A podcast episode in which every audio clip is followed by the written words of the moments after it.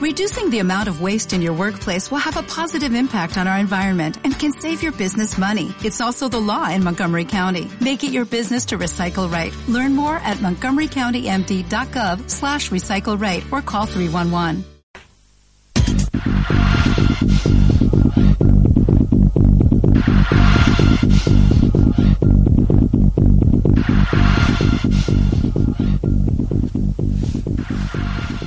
Hola, ¿qué tal? Muy buenas noches. Ya ven que estamos muy navideños, se acerca la Navidad y estamos inundados. En cualquier caso, esta noche vamos a hablar aquí en Teatro Crítico, en Audio Televisión, sobre la revista El Basilisco, aprovechando que ha salido su número 39 que tienen aquí. Eh, vamos a hacer historia porque son ya más de 30 años de historia los que tiene esta revista de filosofía que seguro muchos de ustedes conocen porque eh, o son suscriptores o han caído en sus manos algún ejemplar. Contamos con la presencia de su fundador, Gustavo Bueno, y de su director, también director de este programa, Gustavo Bueno Sánchez. Buenas noches a los dos. Son más de 300 autores y más de 600 artículos los que se han publicado en estos más de 30 años, porque la revista nació en abril de 1978. Eh, ¿Cómo surgió la idea de, de, crear el basilisco? Don Gustavo. Bueno, yo no me acuerdo muy bien, o sea que voy a, no me acuerdo en absoluto, la verdad. Pero sí puedo decir, a lo que me habéis dicho hace un momento, que esto empezamos, no sé, seguramente cuando fuimos a Gijón Fuera, vamos a ver, Franco murió en el 75, ¿no? Sí. En el 76 hicieron la Facultad de Gijón. Y entonces es cuando, cuando, ya la, sección de filosofía empezó a constituirse, y entonces, pues no sé, seguramente tuvo que ver con aquello, ¿no? Y porque había una gran presión del público, había aumentado el número de alumnos, había, había mucha animación, mucho bullicio, ¿no? Pero, pero esto ya al final del franquismo, ya no, no fue coincidió con la muerte de Franco, fue al final había mucho más movimiento en la facultad de todo tipo, ¿no? Y entonces había más profesores y seguramente por aquellos años, no me acuerdo muy bien en qué circunstancias, se pensó hacer una revista. Mm, recuerdo que fuimos a Madrid a ver si nos la financiaba el Banco Urquijo. Nos recibieron muy bien, pero no nos dieron una peseta, ¿verdad? Y volvimos aquí y, ya no me acuerdo de más. Luego, luego ya no me acuerdo lo del basilisco, creo que fuiste tú quien inventó el nombre, ¿no? Sí, bueno, el... Que por cierto, entre paréntesis, para que no se me olvide, como anécdota curiosa, yo recuerdo, esto lo recuerdo muy bien, incluso me acuerdo del nombre, pero no quiero darlo, ¿eh?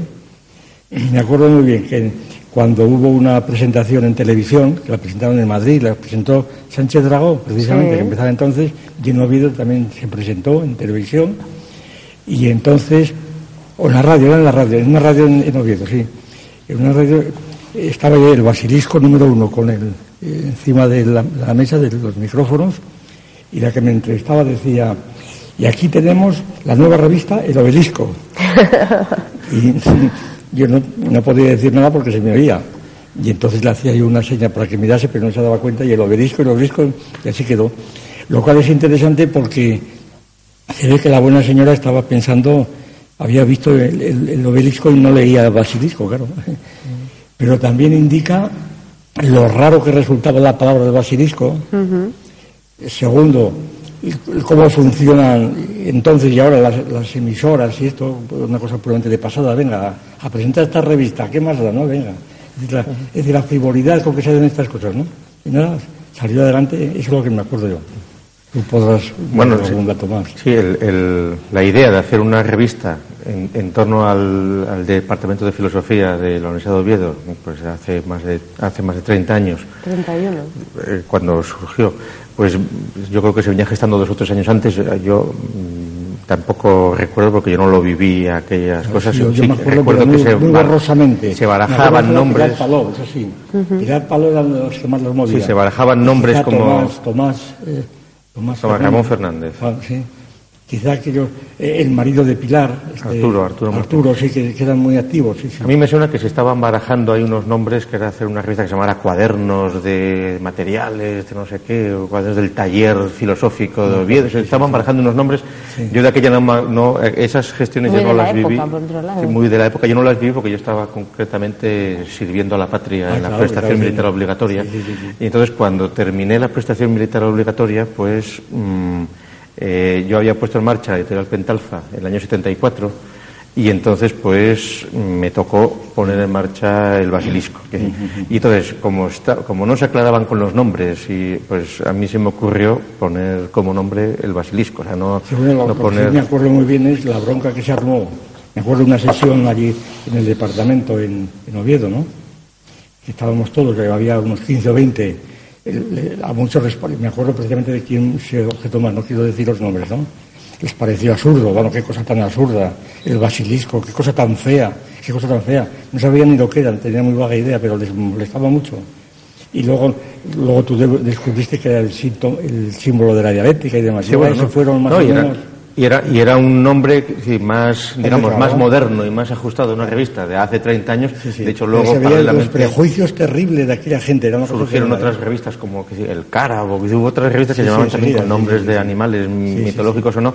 Y una de las características de la revista fue que, aunque surgió en el entorno del Departamento de Filosofía de entonces, nunca estuvo vinculada a la universidad ni al departamento. Siempre fue una revista que inicialmente, eh, cuando, en el 78 cuando salió, dependía de Pentalfa Ediciones, era una, de una editorial privada, y, y, así se mantuvo durante los primeros 20 años hasta que hace 10 años se integró en la Fundación Gustavo Bueno. Es decir, ha sido una revista que nunca ha estado vinculada a la universidad, lo cual fue una decisión muy acertada porque incluso la tendencia en aquellos años fueron años en los Era cuales a fagocitarlos ese no no y convertido en una revista burocrática y fueron años en los que en la España de la transición se hicieron muchas revistas nuevas. como son como son la mayoría de las revistas de filosofía que se pueden consultar ahora que sí, sí, la burocráticas ahí la, tendencia era que fuera una revista sin dibujos toda, eh, toda muy seria verdad que se llamase revista de filosofía, cosas de ese tipo, ¿no? Y, no, y, que, y, que, y además la suerte de muchas de las revistas de filosofía que ha habido en España han ido vinculadas pues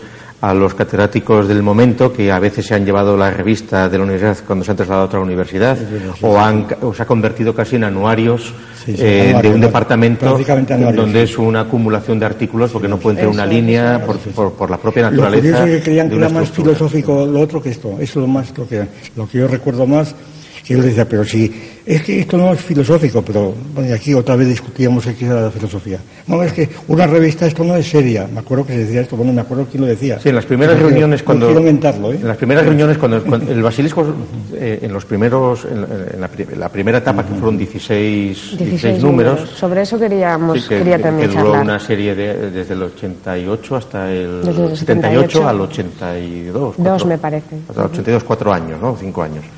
Eh, había reuniones semanales en, el departamento. Eso sí, eso se empezaron, la revista surgió desde el principio mm, definida para publicar trabajos que estuvieran influidos o, concebidos desde una perspectiva filosófico-crítica materialista, se dice así en, la presentación del número 1 del 78, pero también dejando una puerta abierta a todos los que quisieran colaborar en otros sitios. De hecho, invitamos a colaborar a un montón de profesores, etcétera. Muchos colaboraron, otros no quisieron colaborar nunca. Y, el, y curiosamente, yo que sí, que recuerdo que en las primeras reuniones, cuando se estuvo pensando los, inicios, una de las condiciones que tú pusiste era que tenía que haber artículos suficientes para llenar dos números porque efectivamente muchos de, muchos, muchos de los que decían que era necesario publicar una revista era más casi un lamento para justificar que no escribieran. y de hecho surgió que muchos de los que más reclamaban que tenía que haber un medio para publicar, pues luego publicaron un artículo y se les sacó la pluma para siempre. y, por eso la, libertad de expresión tenemos instrumentos, pero si no tienen nada que decir. Claro, era, lo que pasaba, ¿verdad? Y luego una cosa también curiosa, las, las discusiones del Consejo de Redacción, los eran muy serias, eran, muy serias, pero hasta Estábamos allí cinco horas mm, criticando un artículo que habían enviado, a ver lo que era. Pero hasta el punto en que también luego hubo que moderarlo un poco porque se llegaba a una especie de destrucción tan absoluta de todos los artículos que si, que si fuera por aquí no se publicaba nada. Era una hipercrítica de tal naturaleza que era demasiado.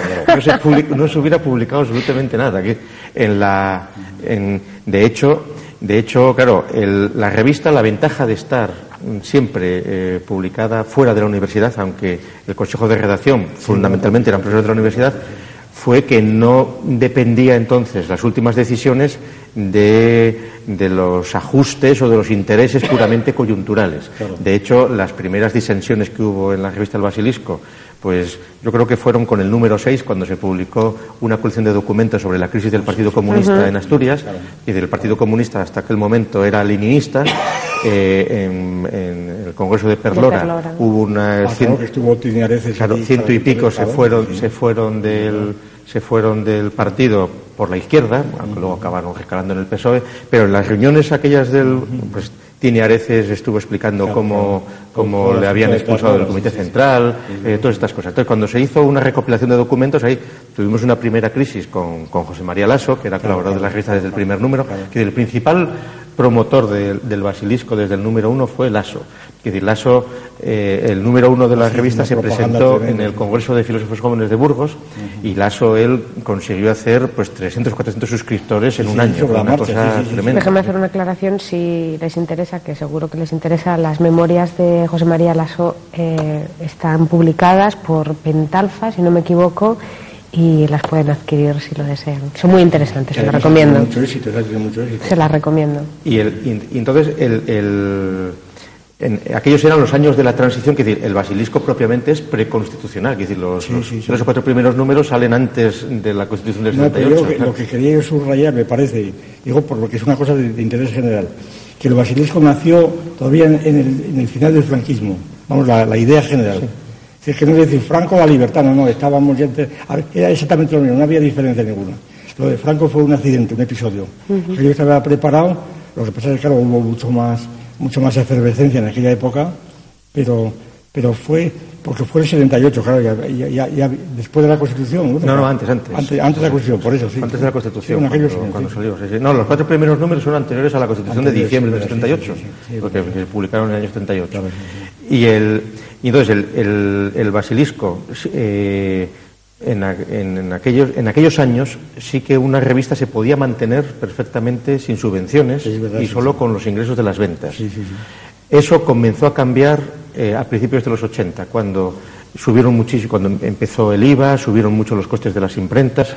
El, el, y em, comenzó a suceder un proceso curioso, que fue el de la subvención de publicaciones similares por parte de los organismos públicos, con los cuales había que mantener unos precios muy económicos que prácticamente eh, hicieron inviable que una revista tan minoritaria pudiera mantenerse sin algún tipo de, ayuda.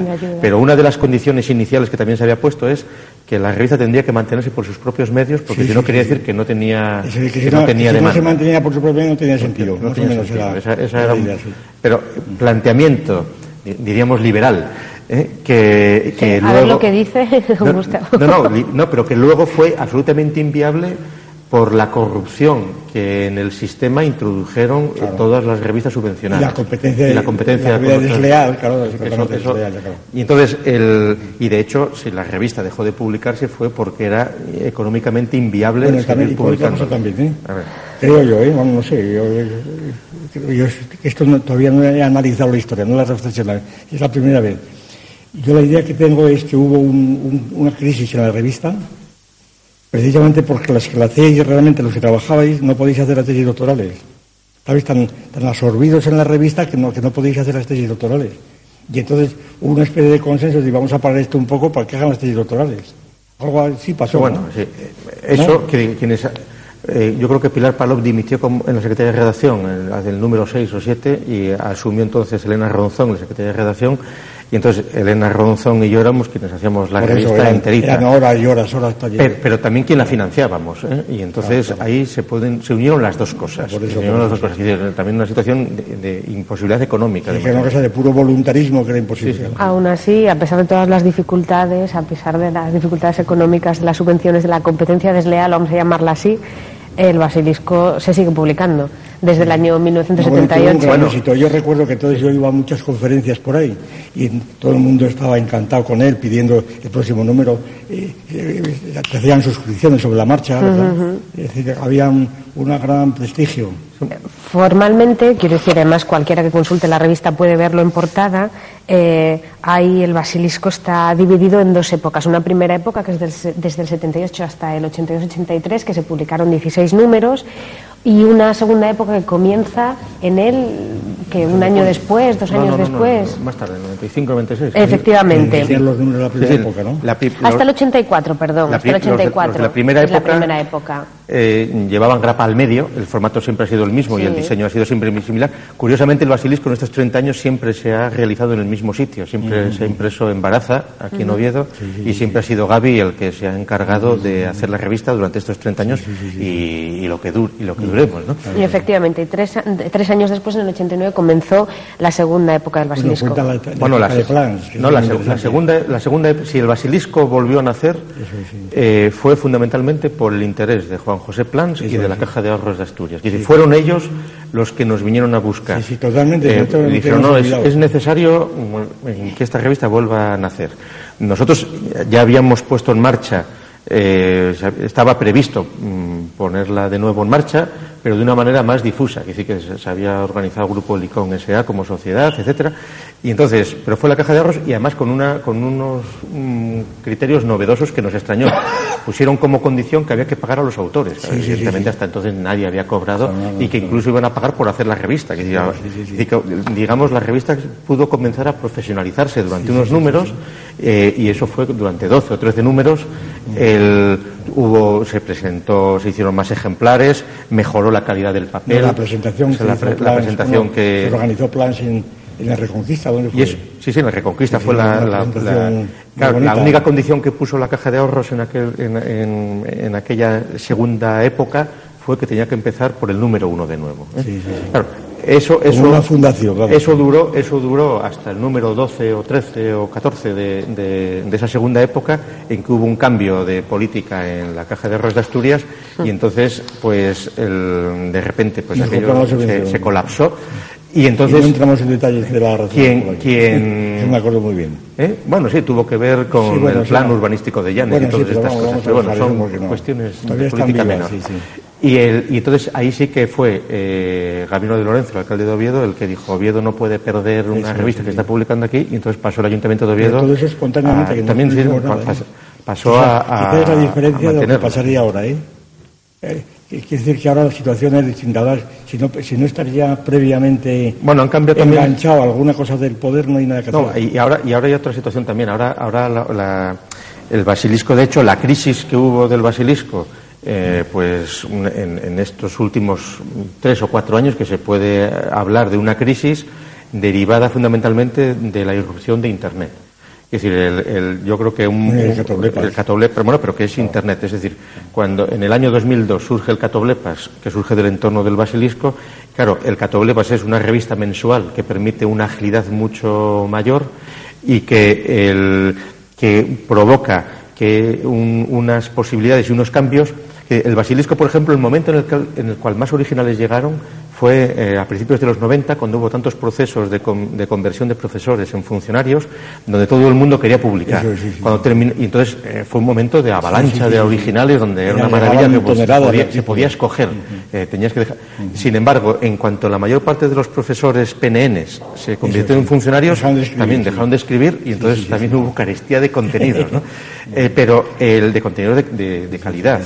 Y entonces, el, el, Catoblepas en el 2002, como revista mensual que publica todos los números, 20 o 15, 20, 25 artículos, en buena medida sustituyó eh, el espacio de publicar artículos que venía ocupando el Basilisco. De ahí, de ahí que la novedad de este número 39 que, que ahora se presenta y que acaba de salir es que al, al cumplirse 30 años cambia el basilisco su, su, subtítulo, su subtítulo y su definición. Eh, venía llamándose Revista de Filosofía, eh, Ciencias, Humanas, Teoría de la Ciencia y de la, Cultura, un nombre barroco que lo iba describiendo todo, y ahora pasa a denominarse Revista de Materialismo Filosófico. Es decir, en estos 30 años, pues el sistema del materialismo filosófico, que ha ido creciendo pues paralelamente a la propia revista, pues ha alcanzado ya una madurez tal eh, que puede permitirse tener una revista consagrada exclusivamente a artículos ya no abiertos. No tiene sentido hoy hacer una revista cuenta, de general. por ejemplo, el último número. Sobre eso, sobre eso quería preguntarles, porque eh, las tres personas que han publicado en este número, que son... Eh, Sharon Calderón es encargada de la Secretaría de Redacción de la revista, aparte de presentar este programa. es algo que no se podía mantener en secreto si leían el basilisco, pero yo tampoco lo quería decir aquí. Las tres personas que publican en este último, en este último número, perdón, Íñigo Ngay, Javier Pérez Jara y Carlos Madrid Casado, y los cito por el orden de aparición de sus artículos, eh, mm, todos nacieron después de que naciera el basilisco. Eh, y todos tienen menos de 30 años. Efectivamente, todos tienen menos de 30 años. Para que sepa público, ninguno ha sido alumno de Oviedo. No, no, efectivamente son. Eh, tiene contacto con otros a través de publicaciones, es decir, que esto ya es el sistema que está funcionando por sí solo. uno es de Bilbao, otro de Sevilla y otro de Madrid. Esto es muy importante, es decir, que no es. yo recuerdo, en aquella época se decía, no, esto no pasará el Pajares. Vamos, esto se decía como un dogma. Esto es una revistilla que no pasa en Pajares y ahora resulta que lo ha pasado de sobra, ¿no? Eh, quiere decir que allí vimos, comprobamos, como debe pasar casi siempre, pero aquí de un modo especialmente la, el resentimiento y el odio, el querer matar al niño antes de que nazca, ¿verdad? Bueno, antes que o una vez nacido, que decir, hubo un catedrático que llegó a la Universidad de Oviedo trasladado en un momento determinado que lo primero que hizo fue ir a la Secretaría del centro a decir, bueno, quiero ver las cuentas del basilisco porque yo también soy catedrático y quiero intervenir aquí. Claro, la, encargada de la unidad administrativa en aquellos años se quedó mirando para otro lado diciendo, pero qué, ¿de qué me está hablando? Si es que esto no tiene nada que ver. Y también... Que lo identificaban como revista de la facultad. Claro, muchos lo identificaban así. Lo cual nos dimos cuenta de la ventaja de haberlo dicho a, Al margen de la universidad. Bueno, enseguida. En un equipo rectoral también de hace muchísimos años, porque estoy hablando ya de hace más de 20 años, hubo un momento en el cual responsables de la universidad de hace muchísimo tiempo dijeron es una pena que estas revistas que da prestigio a la universidad eh, no se integren en la universidad. Entonces bueno, pues venga, eh, no, no, nos negamos a hacernos una propuesta. la propuesta fue que ellos hacían cargo de publicar la revista, eh, que manteníamos la libertad del Consejo de Redacción, pero que habría un Consejo de Supervisión por encima de la revista, que sería no se sabe quién. terminó la conversación inmediatamente. Es decir, que el afán de fiscalización por parte de... El ordenantismo, el control. eso, es, eso es algo que sí que jamás tuvimos en el basilisco, ni cuando dependió económicamente de la caja de ahorros, donde la libertad fue absoluta, y por supuesto cuando dependió de una subvención del Ayuntamiento de Oviedo, que tampoco intervinieron absolutamente para nada, y bueno, ahora ya depende de la Fundación Gustavo Bueno, que sí que ahora, digamos, tiene asegurada la viabilidad eh, económica y de publicación y de difusión, lo que sí yo creo que ha sido un acierto en los 30 años, pues poderse, poder dar una revista esta especializarse en el sistema filosófico en que la vio nacer, materialismo filosófico, y como bien has dicho, Sharon, que los tres autores de este número sean ya eh, hijos del basilisco, podríamos decir, y por edad más jóvenes del número uno del basilisco. Es decir, ya nos hacen a todos explicar rápidamente el, título, el, basilisco y el catoblepas, que mucha gente no lo sabrá o no lo tendrá presente. Bueno, el... Es decir, los simbolismos estos. Sí, los, los simbolismos. Si me permite, por seguir con la, por la metáfora, eh, tanto Íñigo como Javier como Carlos, que son los autores del número 39 del basilisco, son hijos del basilisco y si me permite, un poco padres del catoblepas. Sí, sí, realmente. Lea los títulos de los artículos para que se vea la temática. Sí, el de Íñigo Ngay, entre el hábito y el instinto, cuestiones ontológicas y nociológicas concernientes a las ideas de conducta y de evolución, les recordarán, la semana pasada le tuvimos aquí con José Manuel Rodríguez Pardo, Javier Pérez Jara, Europa y Cristianismo, análisis del surgimiento del fenómeno cultural cristiano y su desarrollo histórico, y Carlos Madrid Casado, filosofía de la física, al cierre de la mecánica cuántica. Y supongo que si les convencemos algún día les tendremos aquí hablando sobre esto. No, para que... No, que sean, artículos serios, serios. no, no, son, son... Artículos auténticos, vamos. Esto es muy difícil encontrar una revista de, filosofía que, tenga la actualidad que tienen esos artículos, ¿eh? y la, densidad, la densidad que tiene. el basilisco es una el que, no quiera, el que quiera decir, no hay filosofía, pues lea esto, señor mío, y si no, no hable, claro, cállese. Claro. En cualquier caso, aunque el basilisco se edite en papel, eh, yo les recuerdo que pueden consultar eh, los artículos en Internet porque algunos números, bueno, bastantes números, están ya volcados en PDF y son de libre consulta para el que quiera verlos. Sí, no, no, incluso eh, dentro de un mes vamos a dejar un tiempo, pero en un mes o dos meses los artículos de este número pasarán también a estar en, Internet.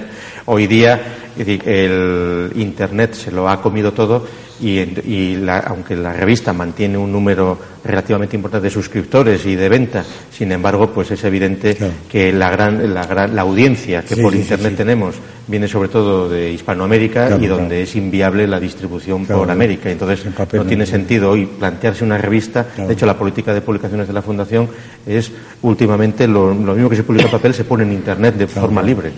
Oye, bueno, explicarlo del Bueno, el basilisco era un animal mitológico que destruía con la mirada todo lo que veía. El catolepas eh, mata quien le ve los ojos. El catolepas va mirando al suelo para no, para no hacer daño el basilisco no, el basilisco va gallardo destruyendo. ¿eh? Eh, y el basilisco por eso fue eh, adoptado como símbolo de la dialéctica pues ya hace dos mil años. Bueno, les aseguro que quien haya visto Harry Potter hay toda una generación de niños que saben lo que es un basilisco, porque es uno de los animales a los que se enfrentó Harry Potter. Y usted, somos pioneros nosotros. Usted, decía que el basilisco ha pasado el Pajares, el Pajares seguro, el Huerna no lo tengo yo tan claro que lo pasara. En cualquier caso, gracias a los dos por acompañarnos esta noche. Ya nos vemos en el 2009. Eh, les abandonamos un par de semanas por las vacaciones obligadas de Navidad, pero en el 2009, el, primer miércoles de, de enero, nos vemos aquí en Teatro Crítico. Buenas noches y gracias por acompañarnos.